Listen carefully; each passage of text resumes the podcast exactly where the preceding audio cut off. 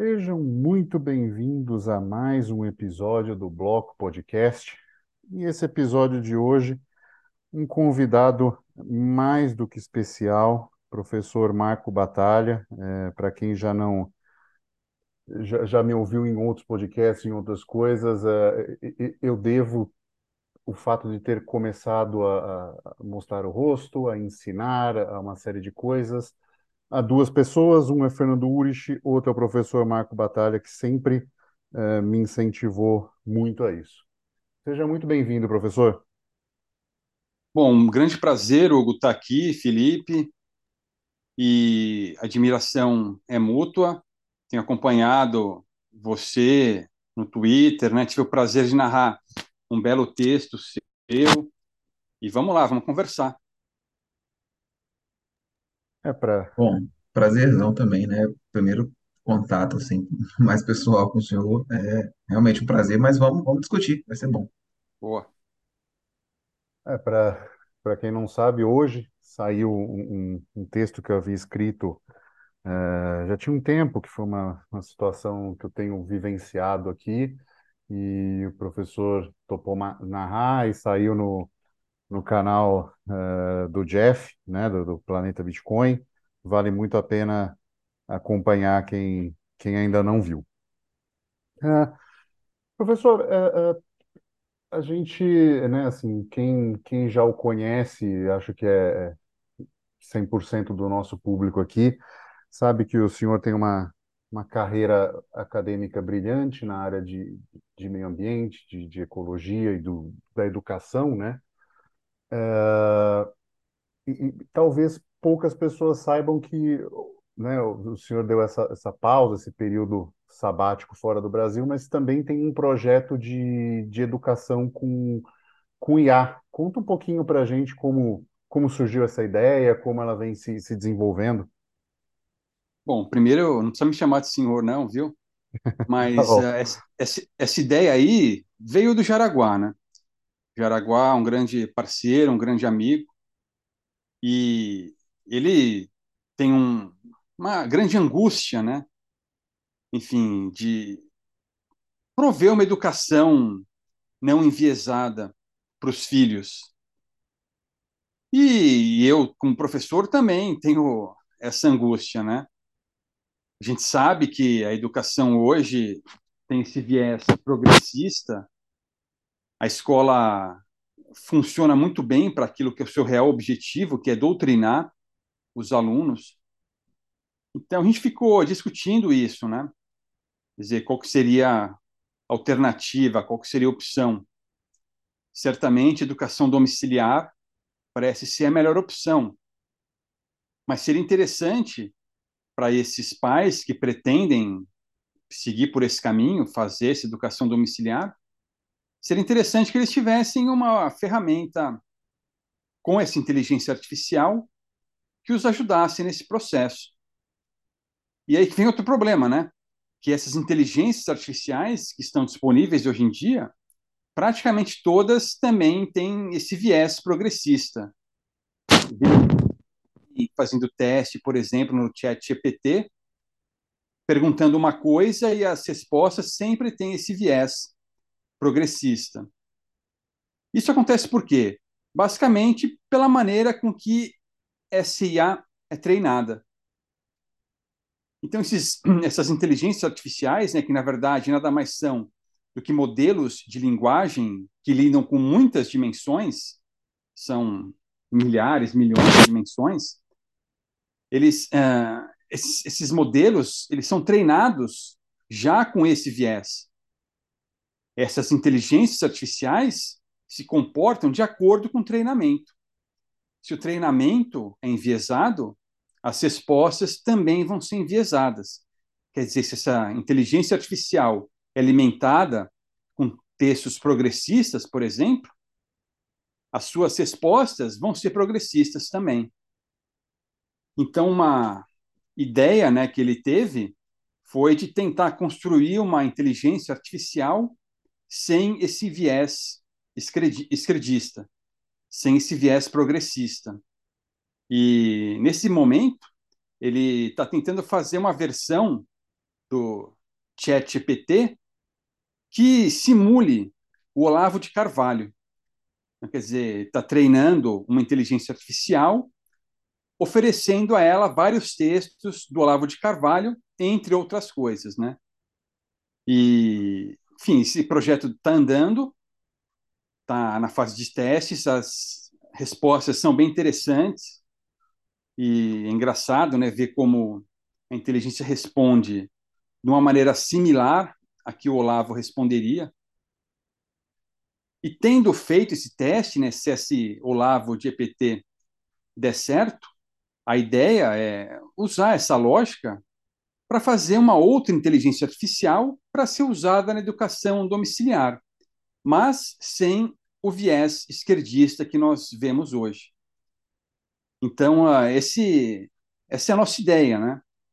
Por enquanto, ela é embrionária, ela está na fase de testes, nessa elaboração dessa inteligência artificial, em um primeiro momento, emulando o Olavo de Carvalho, mas depois expandindo isso para que ela consiga ensinar um, um aluno aí de ensino fundamental, ensino médio, sem o, sem o viés lacrador.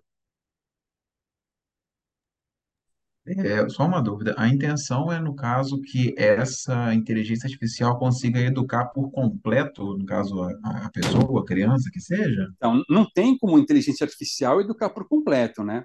Sempre é necessária a presença humana, digamos assim. Sejam os pais, seja um professor, seja um tutor. Então, nossa ideia é também incorporar isso. Nessa nossa plataforma, a ideia é que os pais também possam participar das atividades, se eles assim o desejarem. Quer dizer, vai ter uma figura que nós vamos chamar de pais tutores, e além disso, também professores e dispostos né, a ensinar os alunos, ajudá-los nessa nesse aprendizado, mas sempre uh, procurando filtrar, né, esses professores tirando aqueles progressistas. É, eu, só, eu só queria fazer um pequeno à parte, porque às vezes as, uma boa parte do nosso público, até do, né, que é brasileiro basicamente Uhum, também, não tem um, um pouco dessa visão. É, o senhor falou em, em viés progressista e doutrinação na educação. uhum. Às vezes o, o brasileiro tem a noção da escola fundamental e ensino médio, mas é, é, conta um pouco para a gente, se, se o senhor puder, se tiver vontade e tal, Uhum. é, é, isso dentro da universidade, porque é, para quem esteve lá dentro também e viu isso, eu vi isso pessoalmente muito acontecer, então é, é um pouquinho é, é mostrar que é, é um ponto que a, a, a universidade não resolve, porque ela também está com esse viés, né? É, inclusive, a universidade é uma das principais máquinas de propaganda, né, dessa ideologia. Ah, alguns dias eu retuitei uma postagem do Saifedean no Twitter. O Saifedean foi o cara que escreveu o padrão Bitcoin, né? E ele disse o seguinte, que não é de espantar que as universidades sejam máquinas de propaganda, de propaganda do governo, porque, no final das contas, é o governo que as paga, né? Então, quer dizer, ela não, um- o interesse final da universidade, dos professores que estão ali, vai se agradar aquele que os paga, no caso, o governo. Então, não é por acaso que as universidades são máquinas de propaganda do Estado. E por conta disso, essa doutrinação, esse progressismo, é super acentuado na universidade, né? Ser pessoas que não estejam dentro dessa visão são bem raras e estão se tornando cada vez mais raras. E é uma pena, né? É, não só uma pena, mas assim, eu creio que uma, a parcela que, que entendeu esse jogo está saindo e está empreendendo fora, né? Sem dúvida. Foi, foi uma da, da- pelo menos da minha área que eu fiz, né? Assim, Uhum, só, só dando um, um exemplo, né? Uma vez eu estava dando aula numa especialização, eu, eu tinha uma estrutura para dar uma aula, assim, estrutura física. Eu falei, olha, é, é próximo fala para os alunos virem, que eu dou aula aqui, se puder e tal. E, e a resposta que me deram foi não, porque precisa passar a lista de presença. Ah, entendeu? Assim, eu ia dar para eles um, um, equipamento e uma visão de treino que eles hum, talvez nunca veriam, mas a uhum. questão foi uma, foi uma burocracia. Então, é nessas horas que você percebe que, por mais que você esteja bem intencionado dentro de uma universidade, querendo fazer um bom trabalho diferenciado, você não consegue atender por questões burocráticas de, e uma série de outras coisas assim, né? Então, é, é, é, é, é um pouco linkando já com a, com a próxima pergunta, assim... Hugo, Oi. Mas posso só comentar em cima disso aí? Claro, por favor. Mas então, ó, esse exemplo que você deu mostra muito bem como as universidades estão fadadas ao fracasso. Quer dizer, o mundo hoje muda muito rápido, né? E essa estrutura engessada da universidade que você mencionou, e de fato é assim, impede que ela acompanhe essas mudanças. E então, assim, é uma coisa inevitável que em pouco tempo, em algumas décadas, eu diria, elas se tornem irrelevantes. Para mim, já quase são irrelevantes, mas eu acho que em algumas poucas décadas elas vão ser totalmente relevantes. Uh, pouquíssimas pessoas que de fato quiserem aprender vão procurar uma universidade. Eu, por exemplo, se fosse mais jovem, se tivesse idade de vestibular, eu nem prestaria universidade. Com que com a cabeça que eu tenho hoje, né? Eu fugiria dela como o diabo da cruz. O, eu, eu, Pode eu, falar. É, eu pessoalmente fugi um tempo, acabei me, me, me submetendo, mas eu, eu, eu creio que a, a, gente, as pessoas vão fugir na velocidade de, das regulamentações de certas profissões, né? Então, por exemplo, medicina é extremamente regulamentada, então vai, ainda vai ser necessária a universidade. Mas outras profissões que já são menos regulamentadas, que não, não tem jornalismo, essas coisas, eu, eu creio que se perde mesmo uhum. a, a, utilidade. Uhum. O, só contando um detalhe interessante até, o, essa história o Hugo nem sabe, eu, um pouco, assim que eu estava formando, eu sou farmacêutico, eu já comecei a, a engatar um, o que viria a ser um mestrado, né, na, na Federal de onde eu morava, e eu não tinha noção do que que era essa militância que existe na Faculdade Federal. Assim, Uhum. eu, n- eu não sabia. E aí eu comecei a ver, ver certas cenas, né? E eu sempre tive um viés é, bem mais libertário. Mas assim, eu ainda era, eu era bem mais novo, eu não estava antenado a isso, né? E quem, em tese, estava me orientando no que eu estava começando a fazer era o chefe da cadeira do, do departamento lá. E ele era assim, esquerda pura. E eu, e eu não sei como, eu não tinha me tocado disso. Eu fiz um comentário em determinado momento, que era muito mais à direita, e ele decidiu não mais me orientar baseado no meu comentário, só porque era mais à direita. Era nesse, assim, foi desse nível, Ô, Felipe, sem brincadeira. Ah, então, hoje em dia, muitos desses vão procurar suas redes sociais e se você não seguir a cartilha vermelhinha, eh, o cara não vai te orientar. Você não precisa nem falar nada, mas basta ele dar uma olhada nas suas redes sociais. Se for algo que não seja totalmente vermelhinho, pronto, já basta. Exatamente. E Eu, eu não, eu não me tocava do quanto era assim. Eu imaginava assim, não, eu estou entrando no meio realmente científico, onde o que vai pautar, né, o desenvolvimento aqui é o estudo. Cara, nada. Nossa, Nada. longe disso. Pois é. Enfim. É, aí, a- aproveitando esse, esse gancho da- desse olhar da, da educação, é, como, como você está hoje, é, de- de- distante, né, olhando o Brasil de fora, né, da, da Macedônia, Uhum. é, tem te ajudado a pensar sobre problemas educacionais com o Brasil? Bom, na verdade, o problema está bem claro para mim, né? E tudo passa pelo dinheiro fiduciário. Eu já tinha essa visão e estando aqui longe, só veio reforçar, né? Ah, acho que não teve nenhuma mudança nessa minha visão, na, quer dizer, na percepção do problema, porque o diagnóstico estava bem claro já para mim. A diferença, enfim, estando de longe, você vê as coisas, né, sem se preocupar tanto com as consequências, mas mesmo assim não faz tanta diferença, porque, enfim, a gente tem amigos, familiares ali no Brasil e então não, não resolve muito, né? Tá longe nesse sentido. É, é, sei, sei bem o que é isso. Eu também tenho familiares, amigos no Brasil. A gente vê a, a gente está assistindo à distância um, um processo que também está acontecendo aqui, acontecendo lá em velocidade mais alta no, no, no final das contas. Uhum. Eu acho que quem tá aqui não sente, assim, o pessoal daqui tem um tal do home bias, né? Você, por mais que nada mostre isso, você quer acreditar que o seu país vai dar certo, sabe? É isso que eu sinto. É, então, Felipe, mas de fato, né? Acho que a maioria se auto-engana.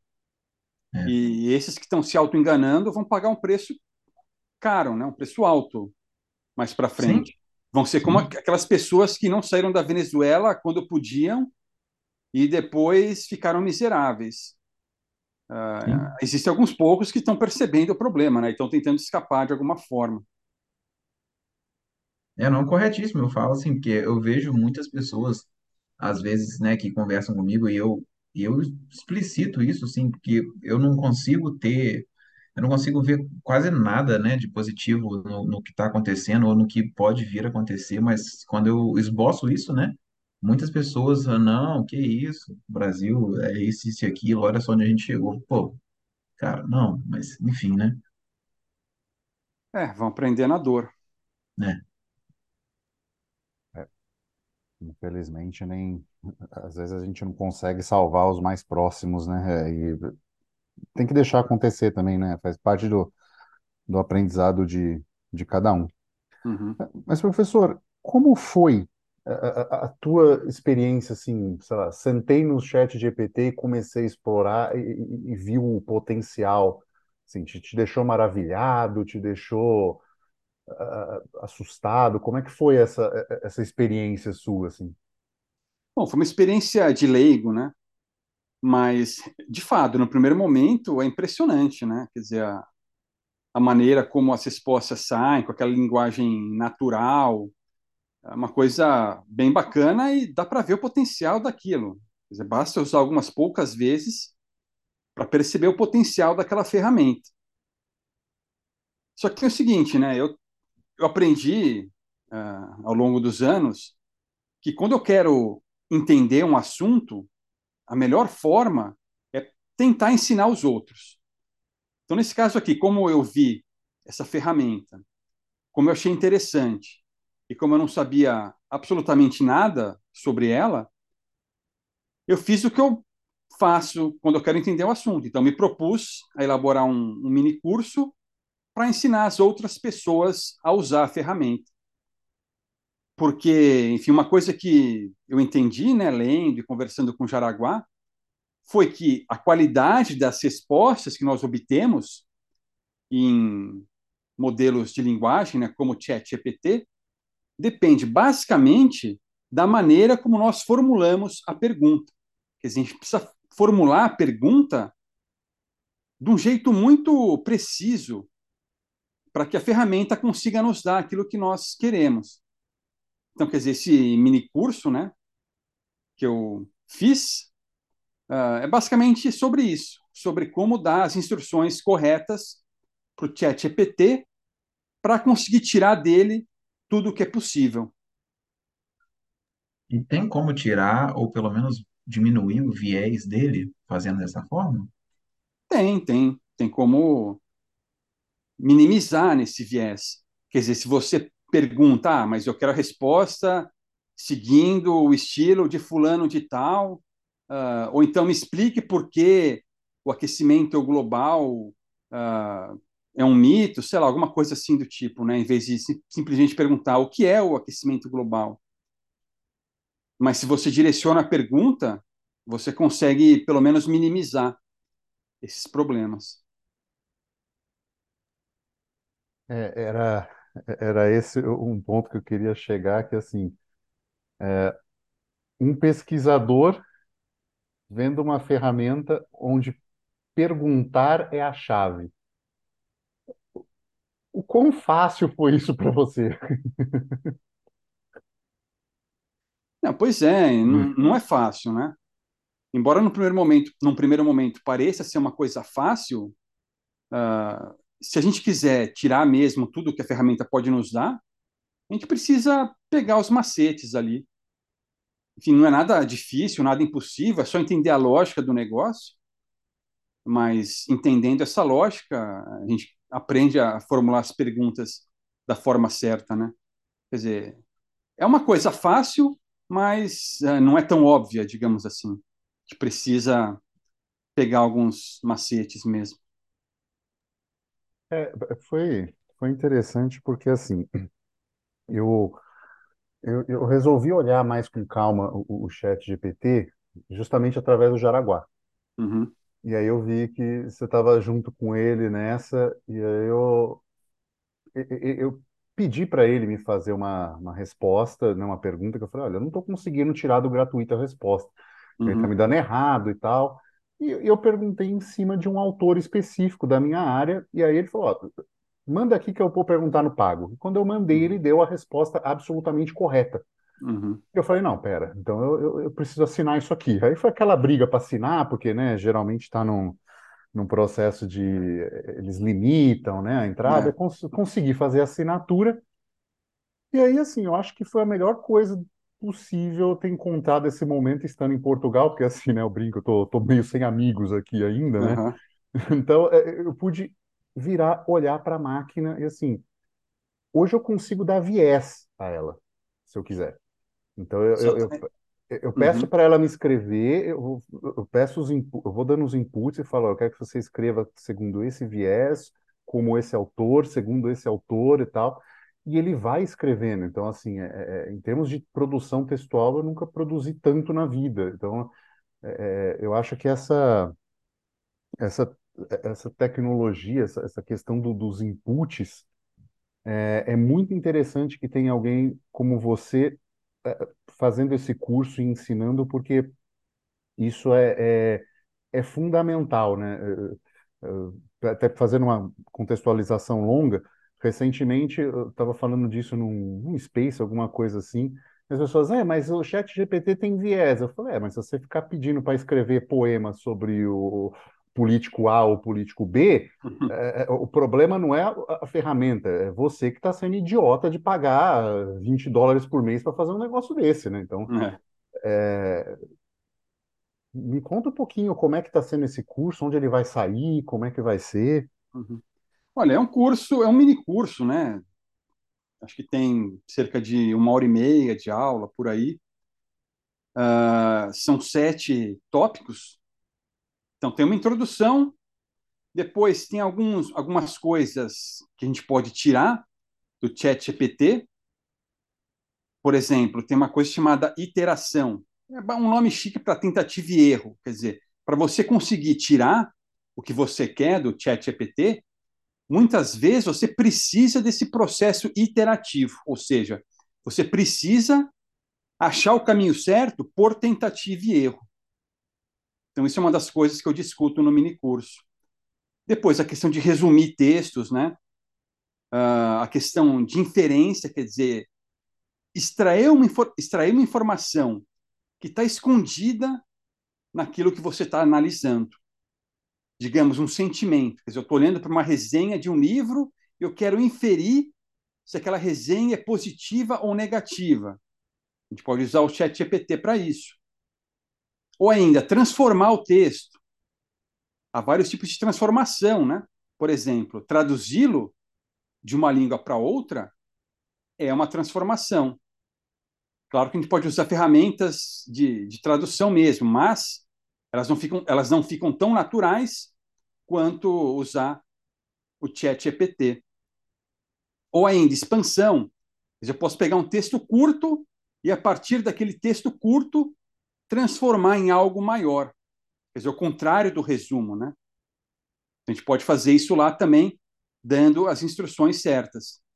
E depois tem uma parte de conclusão.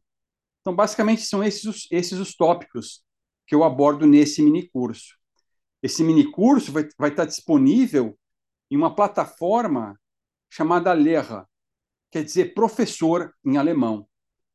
É uma plataforma que vai ser voltada para libertários, e quer dizer, vários libertários que vão ter mini cursos ali, por exemplo, o 38 vai ter, o professor Anthony Miller vai ter, e, e outras pessoas também, né? Mas a ideia é essa, assim, uma plataforma para libertários oferecerem e assistirem a cursos virtuais. Ela deve ser lançada no mês que vem, enfim, espero, né, que seja. É, só um questionamento que veio à à minha mente agora aqui. Uhum. É, como que, assim, eu tô, eu tô indo bem um pouco para frente. Será que países, né, é, governos e seja lá o que for, vão eventualmente tentar regulamentar o acesso que a gente tem a, a essas inteligências artificiais, como, por exemplo, o ChatGPT? Ah, Vão e já estão tendo, né? Então, por exemplo, na Itália já é proibido. Você pode, pode até testar, coloca o, o VPN seu aí para Itália e tenta entrar no ChatGPT. Você não vai conseguir. Então, quer dizer, eles vão fazer isso, alguns já estão fazendo, mas não tem como, né? É muito fácil contornar essas proibições. Sempre quando eles colocam um muro, alguém vem com a escada. Ah, não tem como parar o progresso assim. Então, boa sorte para eles, não vão conseguir também. É, não, com certeza. É só porque, é, infelizmente, aqui eu vejo tudo, o governo quer colocar o dedo e isso, assim, é um absurdo na minha percepção, mas enfim. É, Na verdade, tem, tem, tem sempre essa, essa questão, né? Assim, está sendo divulgado, creio eu que erradamente, que, sei lá, o, o, chat GPT é uma coisa que está ali eh, aprendendo com tudo, criando novas coisas, daqui a Uhum, pouco vai dominar a humanidade, né? Vai, vai, vai criar um programa sozinho e vai uhum, hum, despertar consciência. E, e, e- e acho que vale explicar também que não é nada disso, né? É é. um, é um modelo de programação né? É, é- é como se você conseguisse interagir com o Google, né? Ele varreu uma quantidade enorme de dados e você só está extraindo ele de uma maneira diferente, né? É, então, é uma coisa que eu até comento brevemente no, no mini curso, né? Esse nome inteligência artificial, a rigor, é um nome errado. É um nome errado, porque a ferramenta não tem nenhuma capacidade cognitiva, ela não é inteligente. É simplesmente uma, uma matriz, um banco de dados com muita informação, com muitas dimensões, e aquilo é usado para criar ah, um texto. O que impressiona é justamente que esse texto flui naturalmente, né? Mas, enfim, não, não tem nada de inteligente ali, ela não está ah, aprendendo de fato, está só fazendo associações com base na informação que é colocada ali. E se a gente pensar nesses teclados preditivos que vão adivinhando a palavra que a gente quer escrever, é uma coisa mais ou menos assim, só que numa escala infinitamente maior, né? É um belo, é um belo paralelo de pensamento que, que você fez nessa. Realmente é por aí mesmo, né? Ele está ele tá prevendo o que você quer e expandindo aquilo. É, ah, e aí você, você dita, né? Isso é que é interessante. É você Uhum, dita o, o, a maneira com que você quer que essa resposta saia, né? Então você quer, sei lá, eu quero que você fale sobre escola austríaca, só que como se eu fosse um keynesianista. é, Essa exato. resposta, assim, ele vai botar as críticas de um keynesiano. Então Uhum, você, você tem essa, essa possibilidade todas de colocar, e, e aí é que eu falo, é aí que é, eu fiquei, eu aproveitei o tempo sem amigo e fiquei mais em, em cima disso, que foram, passei alguma, algumas horas e tenho usado isso, inclusive, para para produção de textos e tudo, até definir neologismos. Eu, eu usei o chat GPT né, aproveitando e revelando aqui um segredo, né? Eu usei o chat GPT para me ajudar com a questão recente de eu definir o um imperativo moral para o capítulo de livro que eu, que eu sugeri ao, ao, ao Amoedo e o, e o, uhum. e o Alan Schramm, porque é, é, eu fui, eu fui dando essa série de inputs e falando, olha, eu, eu preciso disso, eu preciso dessa situação aqui. É, eu penso que esse conceito partiu de A e de B, então a partir disso vamos definir A e B e, e tentar juntar isso nesse contexto. É possível? É, é possível. Uhum. Assim, ele, ele vai te dando os caminhos, né? É, é Sim. É interessante você poder perguntar para ele também, né? Esse momento é muito legal, né? Pô, é. quero escrever um artigo. Cara, eu quero escrever um artigo. Qual é a melhor forma de eu fazer isso com você? E ele te dá a resposta, né? Então, uhum. é, é, é eu acho isso uma, uma, uma questão é, muito fantástica. E, e, me vem uma pergunta, assim. Ô, Hugo, só, só comentando né, em cima do que você falou, uh, vamos pensar nesse exemplo que você deu, da escola austríaca. Eu poderia simplesmente perguntar para o ChatGPT o seguinte: ah, quais são as críticas à Escola Austríaca de Economia? Tudo bem, ele vai dar lá, vai listar uh, os supostos problemas, tal, beleza. Mas agora, eu poderia ir além, né? Então, poderia dar instruções mais precisas. Por exemplo, poderia dizer o seguinte: ah, você é um economista keynesiano. Você está escrevendo para um jornal de grande circulação. Logo, o seu público-alvo são pessoas leigas. Escreva um artigo com cerca de, sei lá, de 500 palavras explicando por que a escola austríaca é problemática. Entendeu? Uma coisa mais ou menos nesse sentido. Então, note que nesse caso você mais né? E a resposta vai ser mais precisa também. Então, basicamente, esse tipo de coisa que eu acabo discutindo ali no mini curso. Sim, isso, é, isso é fundamental, porque a, a ferramenta se torna uh, muito mais uh, poderosa, né? Uhum. Uh, e, e, como tem sido essa experiência de ensinar pessoas através de algo tão disruptivo, né? Assim, ele, ele não é disruptivo no sentido de é, né, do que as pessoas acham, que ele está lá pensando sozinho, despertando consciência, mas uhum. é, disruptivo no sentido de você dar inputs e justamente essa complexidade e melhora de resposta. Como tem sido esse desafio de usar isso para educar pessoas? Então, na verdade, eu vou descobrir isso ainda, né? Porque como o curso ainda não foi publicado, eu não tenho nenhuma resposta dos alunos. Uh, mas eu estou ansioso para saber também que, que o pessoal vai achar. E estou entusiasmado, né? Enfim, é uma coisa bem legal. Mas por enquanto eu não sei, porque preciso esperar o curso ser, ser publicado.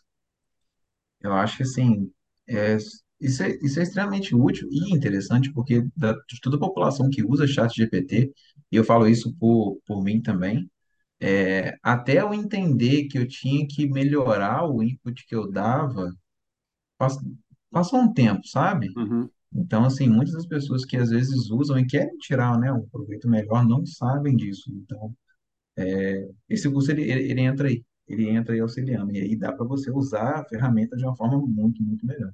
Uhum. Você é, disse uh, uma educação sem viés, né? E aí falou do, do chat GPT Olavo né? E assim, para outros uhum. espectros políticos, isso é dar um viés. É um, é. É, como, como tem sido acompanhar isso e, e ver isso, assim, porque assim, deliberadamente está sendo construída uma linguagem de IA uh, para dar respostas uh, dentro de um espectro político. Como, tem sido isso, assim? Olha, eu não participo diretamente disso, porque eu não entendo nada dessa parte aí, né, de programação. Então, eu só acompanho à distância as conversas do pessoal. É, eu percebo ali como é difícil treinar o modelo corretamente. É uma coisa, primeiro, existem vários modelos, né, que estão disponíveis. Uh, os resultados variam muito se você usa este ou aquele modelo. E mesmo para um dado modelo, também existem variações na quantidade de informação que ele pode processar. Uh, dá para perceber isso também. Dá para perceber que o negócio consome muito recurso computacional, quer dizer, os caras ficam dias treinando o modelo, porque é muita informação né, que é passada para ele. E como uma coisa muito nova, ainda tem muito probleminha, né? Que precisa ser resolvido. As coisas uh, não estão mastigadas ainda, um, um território novo que está sendo desbravado. Uh, então, esse pessoal que, que trabalha com isso então, são como bandeirantes, né? Estão desbravando tudo aí. Agora, mas de fato, só comentando, né? No caso do Olavo GPT, tem um viés sim, né? No caso, é sem o viés esquerdista, mas com esse viés direitista do Olavo. No caso desse nosso próximo passo, a ideia seria ser mesmo uma IA sem viés, né? Quer dizer, ou pelo menos contemplasse todos os aspectos aí do, do espectro. É, e, e, e talvez, né, assim, me veio na mente isso agora. Talvez só deixando claro que é o seguinte: você consegue dar um viés de direita, do, uhum. do que você quiser no chat GPT. Sim. Eu acho que o, o, grande quê de uma, de uma IA sem viés é justamente ela dar a resposta neutra. Então, sei lá, segundo fulano que tem um viés esquerda, é isso, isso, isso. Segundo fulano que tem um viés de esquerda, aquilo, aquilo, aquilo. Né? Então, assim, é. é que, é o, que não é o padrão do chat GPT, né? Ele, ele sempre tende uh, pela, pela quantidade de dados que ele foi exposto, ele sempre tende a um, a um viés mais uh, progressista e tal, né? Sim. Uh, professor, mudando um, um, pouquinho, mas ainda nesse contexto, assim, como tem sido para o senhor pensar em empreender depois de uma de uma carreira, né, de, de de, funcionário público, enfim. Como tem sido esse desafio pessoal para o senhor? Olha, bem difícil, né? Porque, como você falou, eu sempre fui um parasita público. Uh, estudei a graduação em escola pública, universidade pública, depois fiz mestrado em universidade pública, doutorado em universidade pública, do aula em uma universidade pública. Então, enfim, sempre tive aí no lado negro da força, né? Uh, as habilidades que eu aprendi ali praticamente não tem serventia nenhuma no mundo real. Então, não é fácil, mas paciência, né? É isso. Assim, a gente começa a entrar em outra seara, mas se for olhar mesmo, ah, essa especialização toda que a gente tem aqui, não só aqui, eu diria, mas dá muito pouca aplicabilidade, principalmente para quando você vai. Até para gerir finança pessoal, você não consegue fazer. Você pode ser doutor o que Uhum. for. Você, você não, É você, economista, né? é exatamente, e até economista, você não vai conseguir gerir uma, uma, uma economia familiar ali pequena e vai terminar endividado da mesma forma, sabe? Sim, É, é, exatamente. Vai muito para aquilo que a gente estava falando, né? Que, assim, não sei se é infelizmente, mas eventualmente as faculdades elas já não tem mais por que você estar naquilo. Elas já estão muito defasadas, eu diria. Sim, para a grande maioria dos cursos, elas já são desnecessárias, a meu ver, e minha expectativa é que cada vez mais fiquem. É, qua- quais cursos seriam assim necessários na sua visão? Para mim seria tipo medicina, odontologia, talvez, É, mas veja, quando eu falo universidade, é, essa universidade da maneira como nós temos hoje, né? A gente pode pensar numa uma sociedade hiper-bitcoinizada, libertária, tal, e numa sociedade como essa haveria universidades, haveria faculdades e elas seriam completamente diferentes daquilo que nós temos hoje. De fato, mas elas teriam como cliente o aluno e aí, de fato, elas procurariam ensinar o aluno habilidades úteis no mundo real, que, que é algo que nós não temos hoje, né? Então, enfim, eu acho que uh, essas universidades de hoje praticamente só mantêm a sua importância pela coerção estatal, pela exigência de um diploma, pela uh, regu regulamentação dos conselhos profissionais, né? Ah, não, concordo. Mas muitas vezes o cara vai aprender mesmo na prática, né? É, vai aprender é, é pouco grande ao longo do, ao longo do curso e vai, vai aprender mais na prática. E numa universidade de verdade, uh, a gente teria esse processo de aprendizado na sala de aula otimizado, aliado a esse processo de aprendizado na prática. É, e você estava falando aí, como que essa sociedade, né, hiper bitcoinizada, o que que a faculdade nessa sociedade é, é, ensinaria de diferente? Por que que ela seria diferente do que é agora? Então, acho que basicamente por isso, né? Porque hoje o cliente das universidades é o, é o governo, é o Estado. Então, elas, inconscientemente até, né? O incentivo é para isso. Uh, elas se tornam máquinas de propaganda estatal e elas não ensinam habilidades úteis para os alunos, enquanto que numa, numa sociedade hiper-bitcoinizada, a gente teria os alunos como, de fato, clientes da universidade, pagando e cobrando né, um bom ensino. Acho que essa é a principal diferença, os incentivos de um dinheiro fiduciário fraco e de um dinheiro forte, um dinheiro de verdade.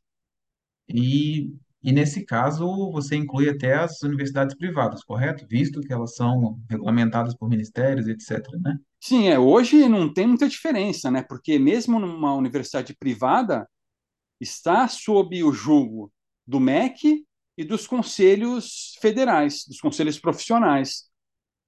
Quer dizer, o currículo delas é super engessado. Você pega qualquer curso aí, mesmo em uma universidade privada, o currículo é engessado, uh, vai ser obrigada a seguir a cartilha do MEC e dos conselhos profissionais, não tem muito espaço para inovação ali, para métodos pedagógicos diferentes, e não tem nem incentivo para isso. Então, não faz muita diferença, não. E Deixa eu só pode falar, comentar um, um- um absurdo só, é que assim, esse discurso quem conhece, é, quem me segue do fitness e tal, né? Mas só para só para elucidar o que o professor Marco acabou de dizer, é, eu estudei numa, numa universidade que na época chegava a formar 10 mil profissionais de educação física por ano, Nossa, e eu tive uma aula teórica de musculação e uma aula prática na academia de musculação. Pensando que o mercado fitness caraca. de academia absorve a quantidade de profissionais que absorve, eu saí de lá completamente despreparado e isso era o padrão, eh, era o padrão curricular, então todo mundo só tinha isso. É, é, só para vocês terem uma ideia, é, do tamanho do que a necessidade do mercado pede e, e o currículo universitário não integra. Hugo, só dando um exemplo também da minha área, né? Eu dou aula de ecologia. Uhum. O que, que seria o ideal para um curso de ecologia? Você ter uma introdução teórica curta ali na sala de aula, levar os alunos para o campo e mostrar os conceitos ali, né? No campo, no mato mesmo. Ah, não tem como eu fazer isso, tá? Por vários motivos, né? Mas o principal é o seguinte: a universidade não me dá nenhuma retaguarda quanto à segurança dos alunos. Quer dizer, levar os alunos para o campo, para o meio do mato, implica riscos. Pode ter cobra, pode ter abelha, pode ter vespa. O cara pode pisar num buraco de tatu e quebrar a perna. Não tem jeito, né? Isso pode acontecer. Ah, eu não tenho nenhum respaldo da universidade para levar os alunos para o campo. Quer dizer, não, não vou ter nenhuma, ah, nenhum carro que possa levar o aluno para um hospital, se acontecer algum acidente, por exemplo. E se acontecer um acidente, um aluno ah, tiver um, um ferimento sério, né? Ou sei lá, morrer mesmo, pronto, estou perdido, eu vou ser preso, acabou. Então, nesse caso, qual é o meu incentivo? Não levar ninguém para o campo. É um curso de ecologia dado na sala de aula. Nesse caso, nem tem incentivo, né? Pois é, então. Ah, Me, me lembrou também exatamente uma outra questão. A gente tinha uma, uma academia na, na universidade e eu levei esse projeto, falei, gente, vamos pegar isso, professor de treinamento supervisiona os alunos, a gente chama pessoal da comunidade, né? Porque eu tinha esse interesse já na musculação, e a gente faz treinamento. Foi vetado porque não tinha acesso para cadeirante. Aff, Assim, o projeto não ia levar cadeirantes. Não era, não era essa a questão. Fechar a academia inteira. Então, assim, é, os, é. os alunos perderam a academia, eh, poderiam usar como alunos, né, para se treinar. Não, não tem, não tinha professor para ficar responsável, não tinha isso. Quer dizer, meras burocracias impedem que a gente, eh, mesmo dentro da universidade, queira criar um, um espaço melhor, né? Não, não tem como, não tem como. É dar em ponta de faca, né? Então, enfim, não dá para remar contra a maré aí, paciência. Enquanto a gente tiver essas universidades fiduciárias, as coisas vão ser assim. Então, é, o professor, eu estava pensando aqui, o senhor estava falando a respeito, né, da hiperbitcoinização e essas faculdades neste mundo, né, já hiperbitcoinizado. É, eu queria saber a sua opinião, o que, que faria com que a sociedade migrasse mais rapidamente para a hiperbitcoinização? Seria a gente estar usando Bitcoin todo dia para transacionar? Seria as pessoas verem o poder do dinheiro delas e, e a zero? O que, que mais implica nisso? É, a gente não tem muito o que fazer, a não ser ah, acompanhar né, o que está acontecendo. Quer dizer, o que a gente pode fazer é, é só dar o exemplo, tentar ensinar algumas pessoas, mas, enfim, a gente vai basicamente ser espectador do, do que está acontecendo. Agora, acho que vão, vai acontecer as duas coisas, né? Por um lado, a gente vai ter essas pessoas usando o dinheiro fiduciário, ficando cada vez mais pobres, e por outro, as pessoas que migraram para o padrão Bitcoin, ficando cada vez mais ricas. E, e as pessoas não são idiotas, né? elas vão ver o que está acontecendo. Então, a tendência é que em algum momento elas virem a chave e, e resolvam abandonar essa moeda, moeda podre que elas usam.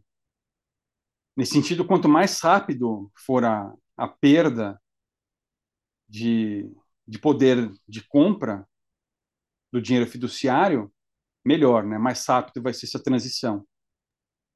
Então, a gente pode até já imaginar que esses países que têm moedas já bem piores tendam a migrar mais rápido para É, a gente já vê isso, padrão. né? A gente vê uma adoção muito grande do Bitcoin, sei lá, na, na Nigéria, na Turquia, na Argentina, na Venezuela, ah, e, e não tanto em países, sei lá, da Europa, por exemplo, né? Proporcionalmente, digamos. Mas a, tendência é essa, que quanto pior for a moeda, mais rápida a transição no Líbano também, né? Isso vai acontecendo. Uma coisa que a pessoa não vai ter escolha. Ou ela foge da moeda ruim, ou ela morre de fome. Simples assim. né? Faz todo sentido. Ah, ma- ó, ó, perguntar a opinião pessoal sua sobre ah, o, estado Bitcoiner, né? O momento El Salvador, assim. Uhum. É, alguma ressalva, eh, como libertário, também te, te faz levantar uma sobrancelha como levanta na minha? Tipo, é, é um estado, é Sim, é, coercitivo? se- sempre vai levantar, porque, enfim, a gente não, não pode confiar em político, né, de jeito nenhum. Sempre pode haver uma mudança abrupta de uma hora para outra. Tem todas essas ressalvas. Mas é aquilo que eu até já comentei em um vídeo meu, né? O Bitcoin é o dinheiro dos inimigos. Então, quer dizer, não importa quem use o Bitcoin. O simples fato da pessoa usá-lo já é bom. É um cavalo de Troia. Ele já traz consigo a liberdade.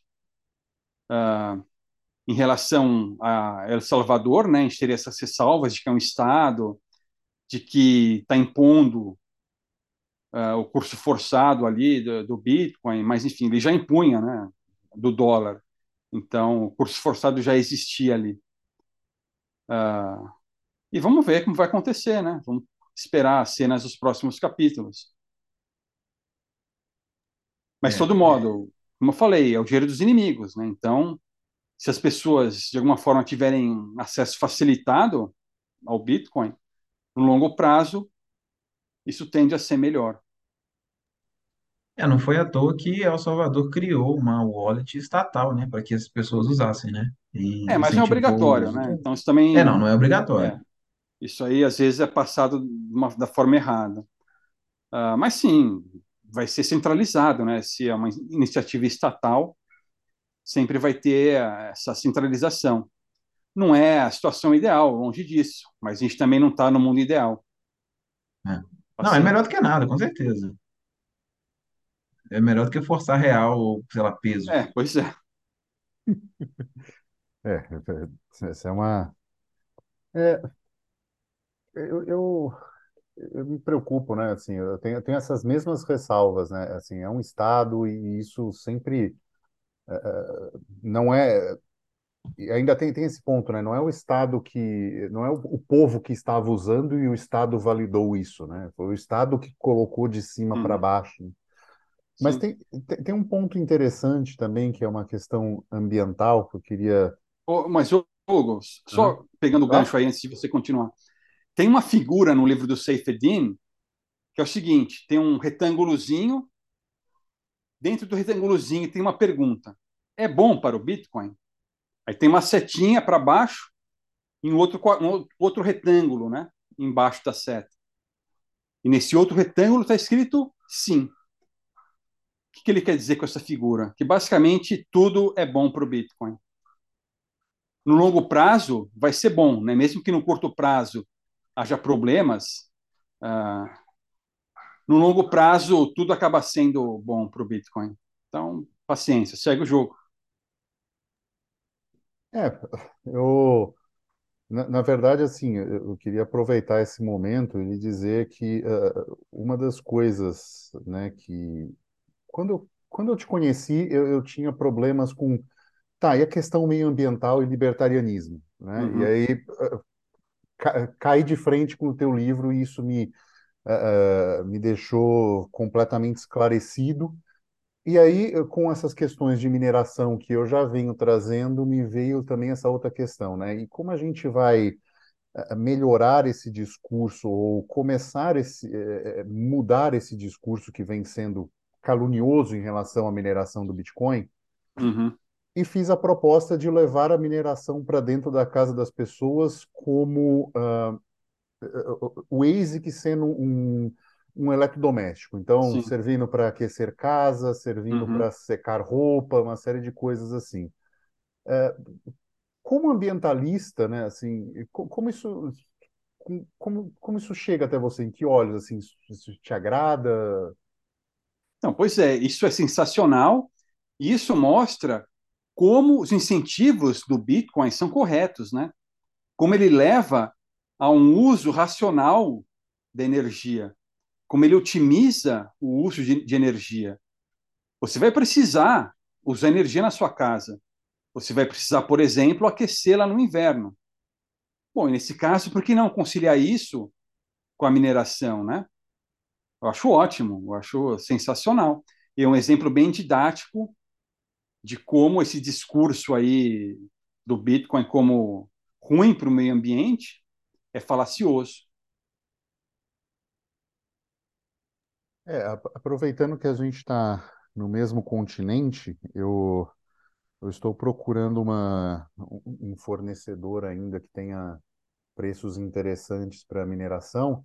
Uhum. E, dependendo, eu vou, vou ver para lhe enviar um de presente aí para para te dar utilidade no inverno e, enfim, Opa, a gente se, se- aquecer, fazer uma série de coisas ganhando satoshinhos. Então, sim, é bem interessante.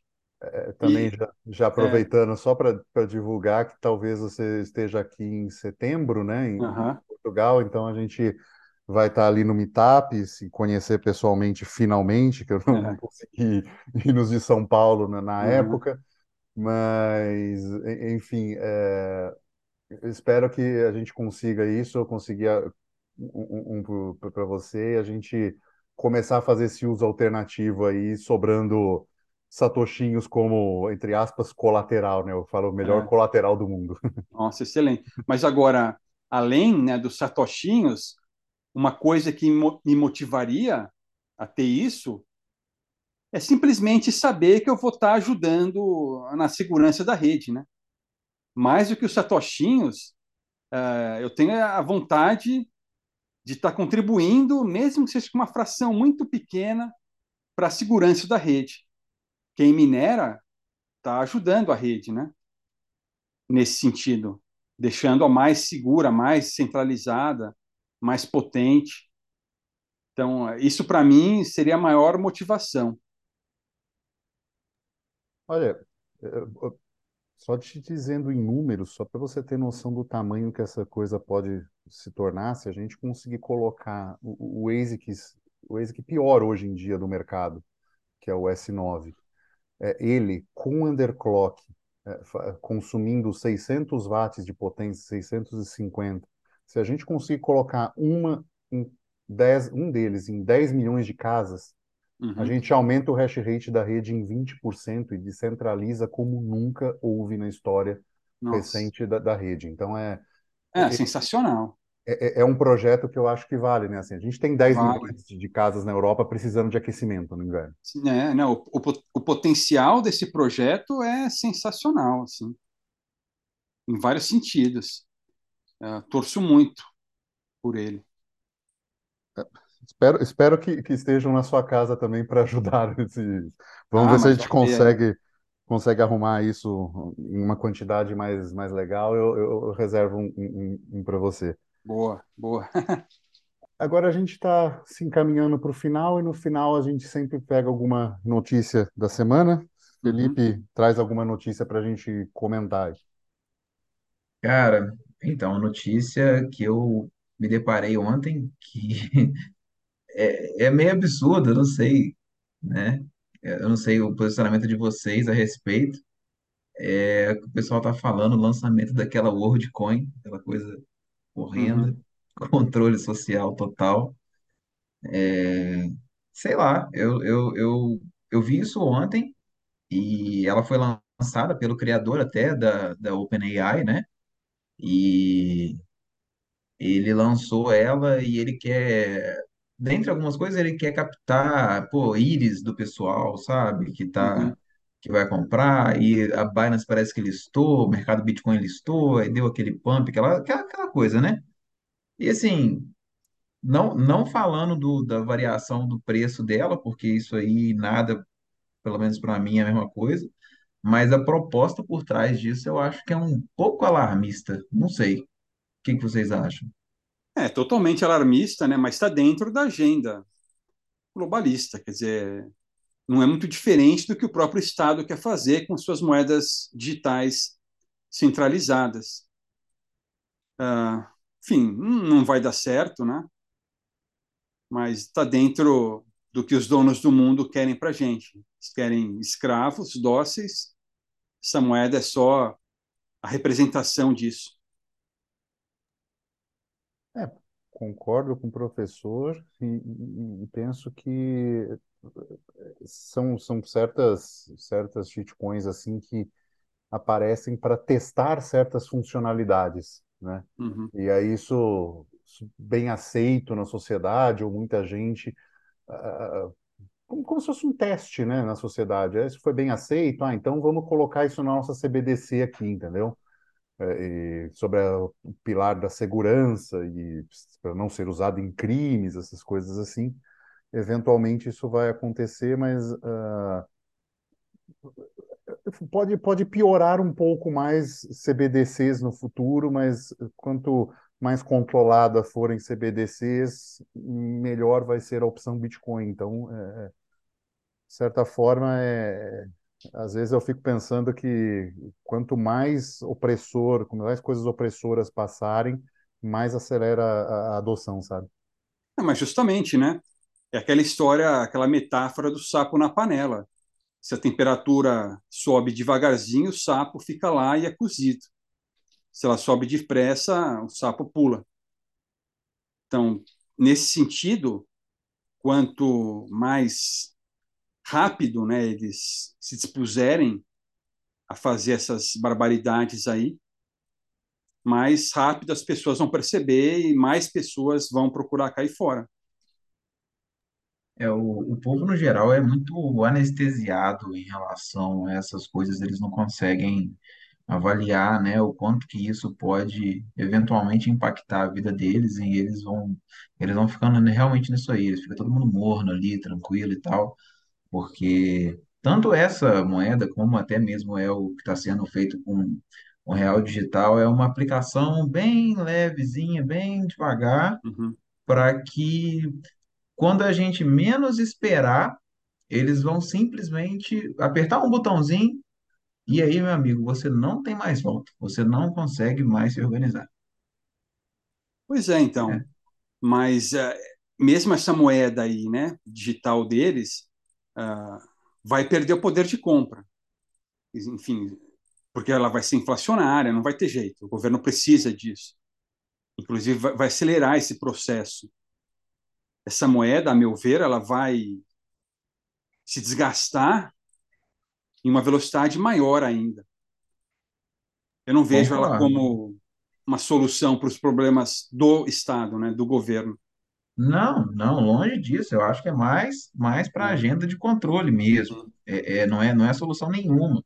Eles querem imprimir dinheiro sem ter o custo da, mo- do papel. Eles querem é controlar a conta. Eles querem é conseguir passar tudo só pelo Banco Central. Uhum. É essa que é a agenda deles. Tipo assim, eles vão colocando isso devagarzinho de forma que quando eles quiserem, seja lá quem for que vai estar mandando no país, ah, não, gente, a partir de agora é assim, pronto, acabou, é, pronto, não tem mais volta. Então, só que, não, mas tem volta sim, porque vocês são mais jovens, tal, né? Mas quem passou por um períodos hiper, hiperinflacionários sabe que quando a moeda perde completamente o seu valor, as pessoas dão um jeito de fugir para alguma coisa. Então, essa moeda digital, ela vai perder valor, não tem jeito. E, a meu ver, vai, per vai perder valor numa velocidade muito alta. Vai chegar um momento que as pessoas não vão ter outra opção que não procurar alguma coisa.